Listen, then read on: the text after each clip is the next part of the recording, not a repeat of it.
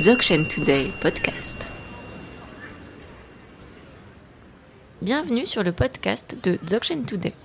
Cette série, intitulée Dzogchen au quotidien, est conçue pour nous permettre de nous familiariser avec la vision du Dzogchen et ce qu'elle peut nous apporter au quotidien, au travers de témoignages personnels et de courtes pratiques. Bonjour à toutes et à tous et bienvenue pour ce deuxième épisode de la série Dzogchen au quotidien, intitulé Le Dzogchen et le soulagement des émotions au jour le jour. Je suis Grégoire, votre hôte pour ce nouvel épisode, et je suis en compagnie de Mila Kense Rinpoche Bonjour. et de Damien Bron. Bonjour. Pour vous présenter brièvement, et merci d'être avec nous, Merci à vous de nous avoir. Mila Kense, vous êtes chercheur universitaire de formation, consultant et enseignant du Dzogchen. Vous avez été formé de façon traditionnelle dans l'Himalaya et en Europe, et vous êtes détenteur de lignée. Mhm. Et Damien Brohon, vous êtes enseignant en art, artiste et auteur, et vous enseignez également le bouddhisme depuis de nombreuses années dans les pays francophones dans différents cadres. Donc on vous reçoit ici pour un épisode sur les émotions.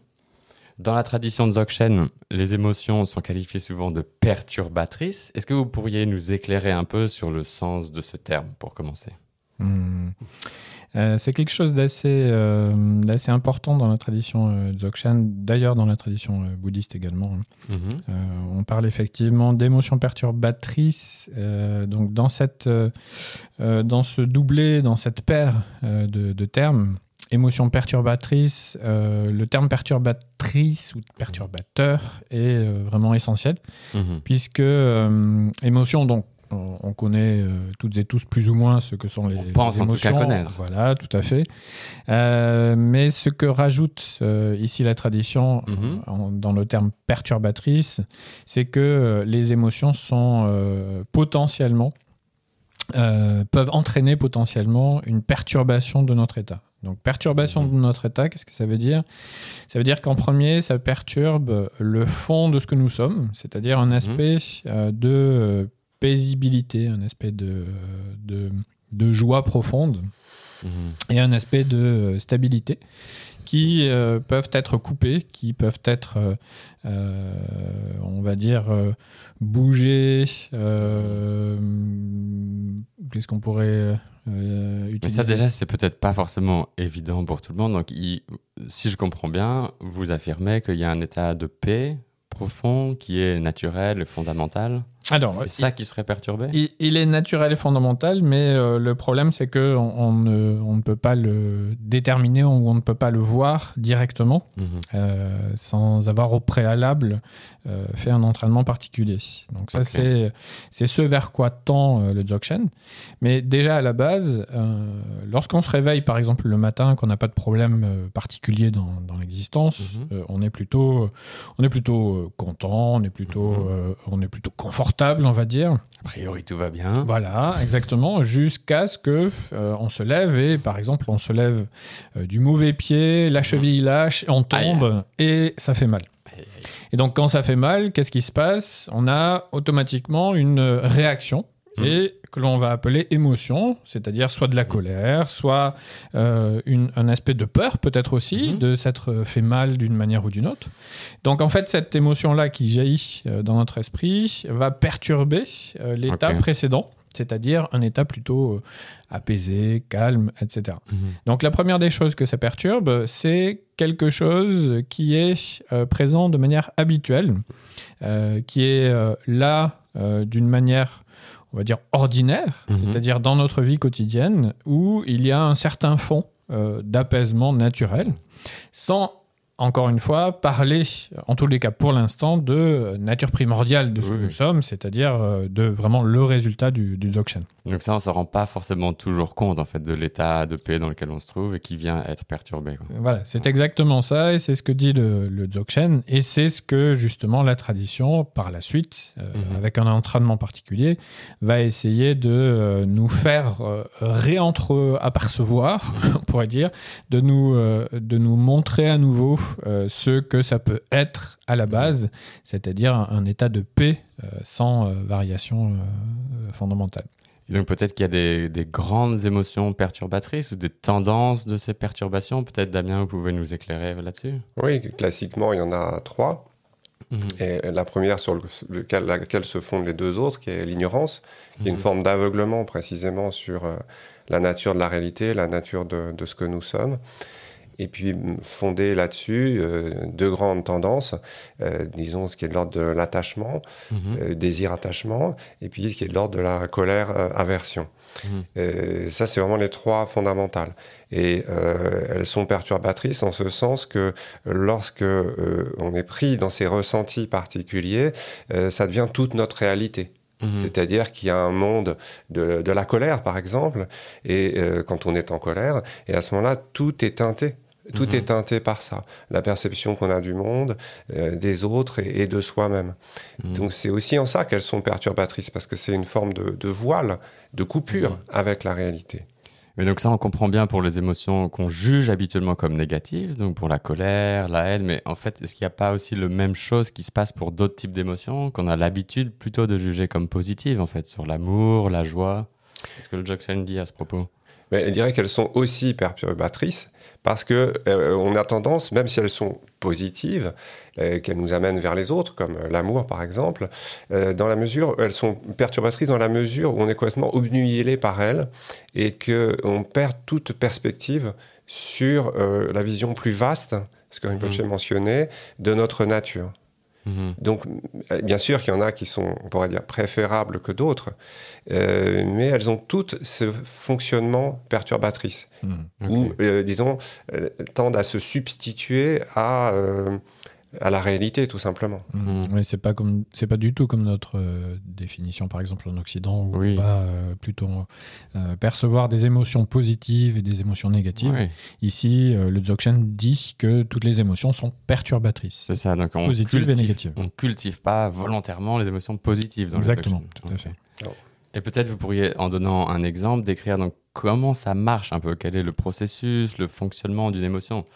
Vous avez dit que quelque chose peut arriver et puis on est complètement pris par ça, toute la réalité est teintée par la colère. Est-ce que vous auriez un exemple dans lequel ça nous permet de comprendre comment fonctionnent les émotions? Bon, on peut reprendre l'exemple de, de la colère, par exemple. Euh, C'est-à-dire que, par exemple, si quelque chose euh, le matin euh, m'a irrité, peut-être Mhm. une nouvelle que j'ai appris et, et qui m'a déplu, et que ça, je ne le vois pas comme une émotion, Mhm. mais comme la réalité, eh bien, inconsciemment, pourrait-on dire, euh, tout va venir confirmer que le monde est irritant. Mhm. Euh, C'est-à-dire, mettons que, que je doive euh, parler à quelqu'un à ce moment-là, je serai peut-être moins patient. Mhm. Étant moins patient, euh, la personne euh, face à moi le sera moins aussi. Mhm. Mhm. Et me confirmera que vraiment euh, c'est une discussion agaçante. Et, et ça, ça va amener aussi un certain ressenti du corps. Voilà. Hein, c'est pas seulement des pensées en non, voilà, c'est pas seulement des pensées, c'est aussi quelque chose qui est, qui est incarné. fait. Et le, ce ressenti du corps vient, euh, c'est une sorte de biais de confirmation, on pourrait dire, vient confirmer euh, la solidité de ce ressenti. Ça. Ça le concrétise, en, fin- en fin de compte. Quand on est en colère, on peut sentir des choses donc de l'ordre des sensations, des sensations physiques, c'est ça? Voilà, une tension dans le corps, une chaleur dans la tête. euh, même nos gestes vont être teintés par ça. Euh, Peut-être du coup on va lâcher la tasse qu'on tenait et ça va encore encore plus. Enfin, euh, quelles que soient les émotions, elles nous entraînent vraiment dans ce qu'on pourrait appeler un monde parce que euh, il y a une forme de cohérence. Mhm. La tradition du Dzogchen nous, euh, nous spécifie véritablement ce mécanisme-là aussi. C'est-à-dire que avec une simple observation, on peut se rendre compte que euh, une émotion, la colère par exemple, euh, comme tu le dis Damien, c'est quelque chose que l'on ressent dans le corps. Donc une Mhm. forte chaleur, un fort resserrement, une, une impression de très grande densité par exemple. Donc Mhm. tout ça, ce sont des, des sensations que l'on va éprouver de manière corporelle. Et puis, Mm. il y a les pensées qui y sont liées, c'est-à-dire toutes les pensées euh, teintées par euh, la colère. Déjà, la, la pensée qui va reconnaître que cette sensation, c'est une colère, Mhm. c'est-à-dire qu'elle est euh, liée à, euh, à une émotion.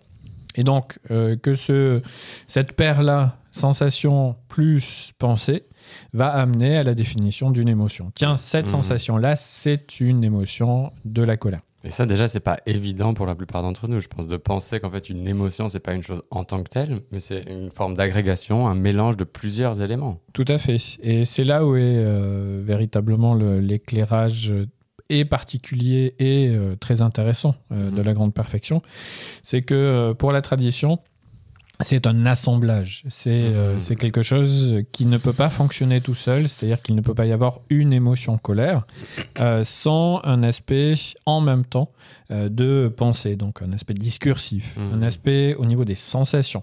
Un aspect au niveau des perceptions.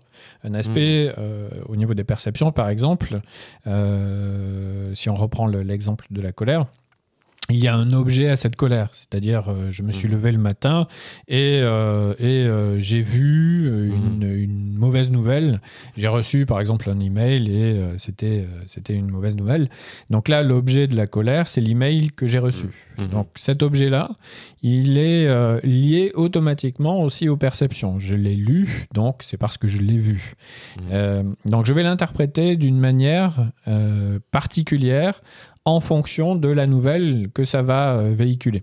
Pour moi, bien sûr. Mhm. Et donc automatiquement, là, il y a un objet, le mail, il y a une nouvelle qui est aussi un objet, il y a ma réaction par rapport à Mhm. cet objet qui va être une sensation, et le jugement sur cette réaction qui est en fait, euh, ça, ça n'est pas possible, euh, je ne peux pas l'accepter, Mhm. qui va automatiquement aboutir à ce qu'on appelle l'émotion colère. Donc tout cet ensemble-là, pour la tradition, c'est ça euh, que l'on va déterminer nous comme étant une émotion. Mhm. Et ce que rajoute aussi la, la tradition du Dzogchen, c'est que cet aspect-là, cet assemblage, en fait, ultimement, mais ça, bien sûr, on, on aura le temps de le voir après, Mhm. ultimement, ne peut pas exister par lui-même parce que c'est un assemblage. Mhm. Donc euh, tous les éléments qui le composent forment quelque chose qui est illusoire puisque ça n'est encore une fois qu'un un regroupement illusoire de quelque chose qui ne peut pas exister. Et donc, lorsqu'on commence à essayer de, comprendre ce mécanisme, ce processus, donc peut-être c'est pas évident pour la plupart d'entre nous, et en vue de d'être pas complètement submergé par nos émotions, une fois qu'on a réussi à comprendre un peu ça, est-ce que, euh, il me semble-t-il, le Dzogchen permet de, de donner des petites techniques, des méthodes sur lesquelles on va arriver pour essayer, en fait, peut-être d'apaiser, d'atténuer ces émotions? Est-ce que c'est bien ça un des objectifs de la tradition du Dzogchen? Bien sûr, il y a une pratique qui permet de, de faire ça, des pratiques qui permettent, qui permettent de faire ça, et qui permettent finalement de retrouver la perspective qu'on a perdue. Parce que ces, ces émotions, on pourrait dire, nous, nous hypnotisent et réduisent la, la réalité au contenu qu'elles qu'elles portent. Mhm. Et avec la pratique, on peut suspendre ça et retrouver la perspective plus vaste de ce que nous sommes. Il y a une, euh, une pratique très intéressante, justement, euh, un aspect euh, de base même, hein, une pratique fondamentale dans le Dzogchen, qui est euh, Shamatha Shine, en Mhm. tibétain, qui est vraiment la, la pratique de l'apaisement. Et apaisement dans le sens aussi apaisement des émotions perturbatrices. Mhm. Euh, donc re- revenir à un aspect euh, beaucoup plus large fait partie euh, d'un des entraînements de, de ce qui est proposé dans Shamatha. Et un aspect aussi euh, de vision directe de ce qui Mhm. est euh, de ce qui est présent en fait de ce qui se de ce qui émerge dans notre esprit euh, le moment où ça émerge fait partie aussi de, Mhm. de cet entraînement Oui, parce qu'habituellement, on reconnaît pas, en fait. Comme vous avez dit précédemment, on est complètement pris par l'émotion. Ça devient l'entièreté de notre réalité. Notre réalité est absolument teintée par l'émotion et on la reconnaît pas en tant que telle. Donc, c'est ça, un des premiers pas que propose de faire le Dzogchen. Donc, le reconnaître. tout à fait tout à fait c'est la, la première des choses c'est la reconnaissance de tout ce qui est en jeu Donc, il n'y a pas à la rejeter, pas à la transformer, faire quelque chose avec. C'est pas ça. Pas du tout. On va au contraire l'utiliser. Et euh, ce qui est aussi euh, intéressant, c'est que euh, on va essayer de prendre de la distance par rapport à l'émotion. Mhm, Donc, on va essayer de, de reculer, on pourrait dire, son, euh, euh, son poste d'observation. On va essayer de prendre euh, du large par Mhm. rapport à ce qui se joue. Et euh, le fait de prendre du large va nous permettre de beaucoup mieux percevoir en fait ce qui est présent, ce qui se joue. Déjà de, euh, en premier lieu, de dédramatiser, c'est-à-dire euh, de, euh, comme tu le disais Damien, de reprendre de l'espace par Mhm. rapport à ce que l'on pense être, ce que Mhm. l'on vit de, de manière, c'est comme si c'était entièrement notre esprit. Ce qui se joue dans l'émotion, c'est euh, c'est absolument tout. Donc prendre de la distance par rapport à ça, c'est aussi dédramatiser, c'est-à-dire de se dire, bon non, en fait, c'est pas si dramatique que ça. Donc ouais. maintenant que j'ai dédramatisé, voyons exactement ce qui se joue, voyons ce qui est présent. Et ça, c'est ce qu'on appelle la vision dans la, la tradition. C'est-à-dire qu'on va apprendre à voir euh, l'émotion exactement pour ce qu'elle est, c'est-à-dire phénomène mental, sensation physique, Mhm. plutôt que le contenu, l'histoire, le scénario qu'elle porte. Parce qu'habituellement, ce qu'on appelle une émotion, c'est précisément ce scénario, ce contenu. Et en réalité, c'est quoi? C'est instant après instant, des, certains pensées, ressentis, sensations, Mhm. et que l'intensité de ce qu'on vit va avoir tendance à lier, mais qu'en fait, ils ne sont pas fondamentalement liés. Si on les regarde un par un, et c'est ce que permet vraiment la pratique de Shamatin, on les voit dans leur réalité. Ok. Vous êtes illusionné par ce qu'ils racontent. Mhm. Oui, ça semble être complexe, un ensemble de beaucoup d'éléments, et donc si je comprends bien, il faut prendre un peu de recul, de Mm. distance pour trouver l'espace en vue déjà d'observer le plus directement possible ce qui nous arrive. Mhm. C'est ça.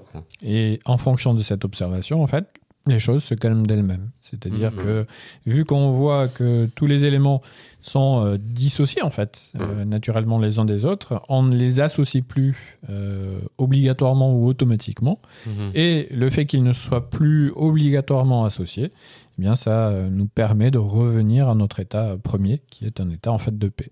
Ok. Et peut-être pour continuer et terminer cet épisode, vous pourriez donc nous proposer un petit truc, une, peut-être Mhm. une petite pratique, une façon de rendre ça tout à fait concret, éventuellement pour l'appliquer chacun d'entre nous au quotidien. Mhm, tout à fait. Il y a beaucoup de pratiques, comme euh, tu disais, Damien, euh, au niveau de Chiné.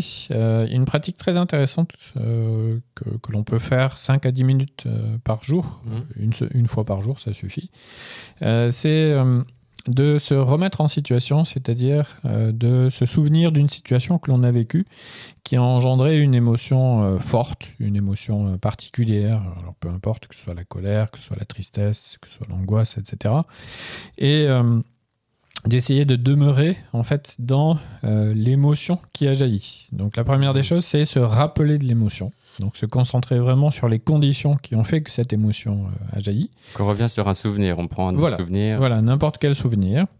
Et euh, à- par la suite, une fois que l'émotion a jailli, ça va être de se concentrer dessus directement. Ne pas essayer de faire quoi que ce soit. Ne pas essayer euh, de... Parce que notre premier euh, réflexe à Mhm. nous, en tant qu'être humain, habituellement, c'est, surtout pour les émotions que l'on juge comme étant négatives, ça va être d'essayer de, d'y échapper ou d'essayer de, de l'annihiler immédiatement.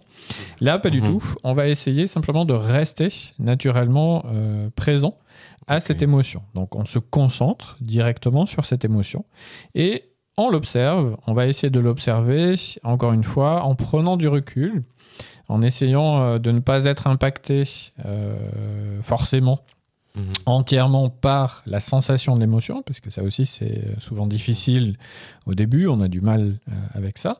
Et puis on voit petit à petit que au fur et à mesure que l'on applique en fait ce, ce type de pratique, on voit qu'on a de plus en plus de possibilités de l'observer malgré la sensation. Donc Mhm. on va euh, observer directement ce qui s'élève, ce qui se passe.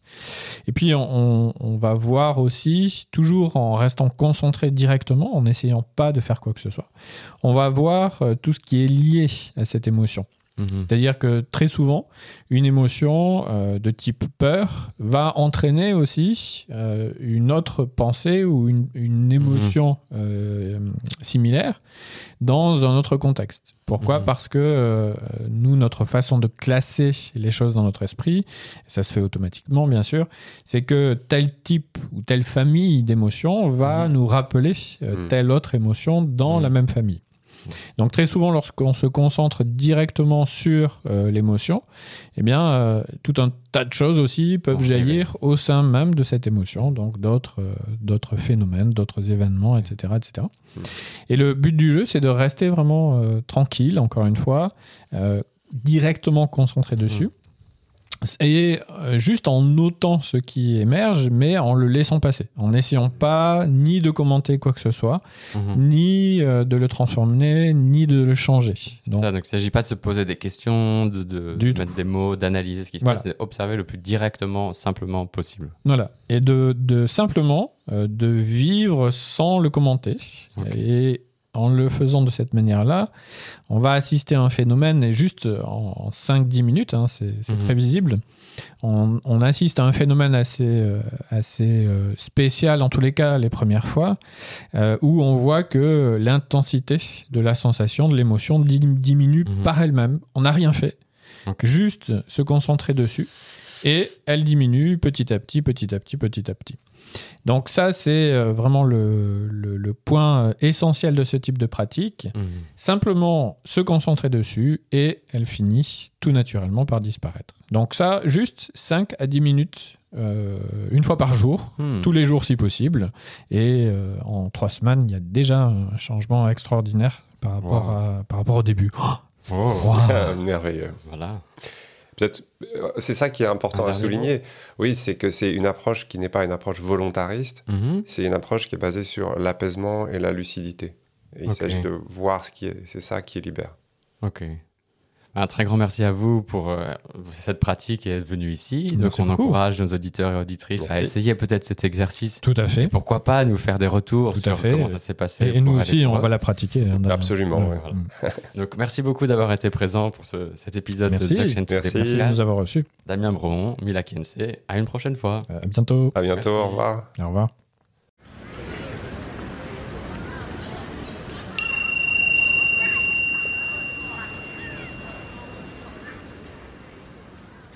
Si vous avez aimé cet épisode, n'hésitez pas à le dire en mettant un commentaire sur votre application podcast préférée et partagez-le avec vos amis. Nous serions ravis de recevoir vos retours à l'adresse podcast.dzogchentoday.org.